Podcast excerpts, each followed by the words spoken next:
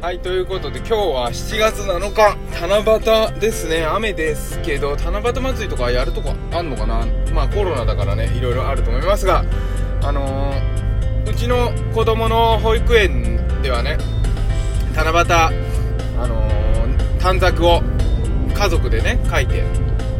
で、飾るようにしてるんです。で、七夕祭り今日やるっていうことなんですけど、あのーみんなね今年結構あのスーパーとか行ってもさ七夕結構飾っ七夕のあの笹が飾ってあったりとかしてあの願い事をね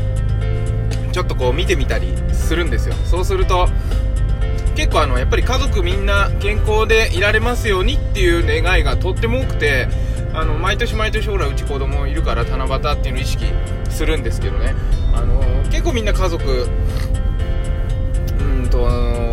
元気でいられますようにっていうのがやっぱり切実な思いっていうかやっぱり元気ならね何でもできるしそこが基本だからそういう風に願い事をやっぱり書くよなっていう風に思ってて。でうちも妻がそういう願い事を書いて。で上の子が頭が良くなりたいって書いたのかな。で下の子はあのまだ字書けないんだけど何書くって聞いたらアイスをいっぱい食べたいと。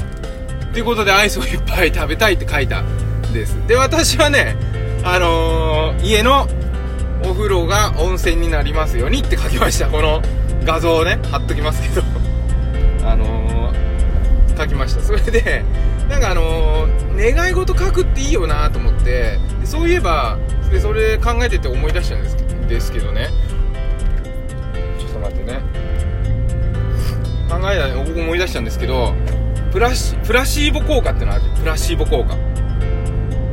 プラセボ効果とも言うのかもしれないけどプラシーボ効果っていうのがあってあのー、薬じゃない例えばただの小麦粉とか。そういうのをこれはすごいよく効く例えば風邪薬なんだって言って飲むとなんかそれで、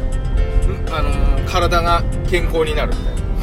病気が治っちゃうみたいな。結構そういうのってあって人間ってそういう風になんかこう潜在能力を、あのー、すごく秘めてるんですよね。動物もそうなんだと思うんですけど。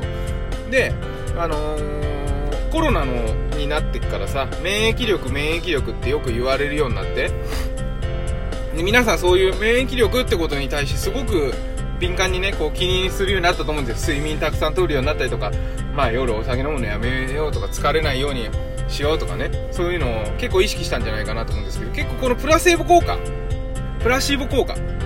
プラシーボ効果を気にする気にするというか意識逆に意識してあのー健康になっちゃうっていうのもありなんじゃないかなっていうふうに思うんです。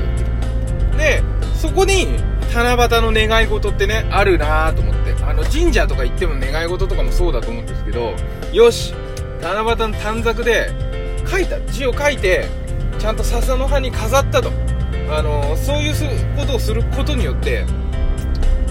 本当にみんなが健康になったりとかねするっていうのはあると思うそれはね多分その願い事を書いて飾ったっていうことの意識からの行動変容が大きいとは思うんですけどそれだけじゃなくてよし健康になるぞって体全体が思って健康になるってことはねあのプラシーボ効果っていうのがもうあるわけなんでもうそこは絶対起きるじゃないですか。かぜひね皆さん今日七夕なんであのー、そういう身体性が伴うような願い事をね書いてみるのもいいんじゃないかなというふうに思います。あのちょっと例え話ですけど昔あのー、なんだっけななんかうんとあれだなホリエモンの YouTube かな？で睡眠の話しててそこで睡眠の先生が言っててそこでねプラシーボ効果っていうの出てきたんで今日お話ししてんですけどでその中でなんかね血圧血圧計オムロンが作ったんだって。昔初めてね世界で初めてだが家庭用の簡単に測れる。そうしたらパラダイムシフトですよ。もう感覚ラッと時代が変わるみたいなそういうのが起きてみんなが血圧測るから測るだけで血圧が全体が的に下がったっていうねことがあったらしいんです。これもまさしくプラシーボ効果ですよね。でやっぱり七夕であの自分の字で、えー、健康になりますようにとか元気になりますようにとか、えー、風邪ひきませんようにとか書いてちゃんと結んで願う。そういう行為が健康にしてきたのかなと思います。日本人って昔からねそういうの得意だと思うんでそういう DNA もね持ってるんだと思うんですよ。そういうのを、えー、やることによって、えー、潜在能力が、えー、スイッチがオンになって、え能力が解放されて、え、体の健康が維持できるっていうところも多少はあると思うんで、ぜひ、え、健康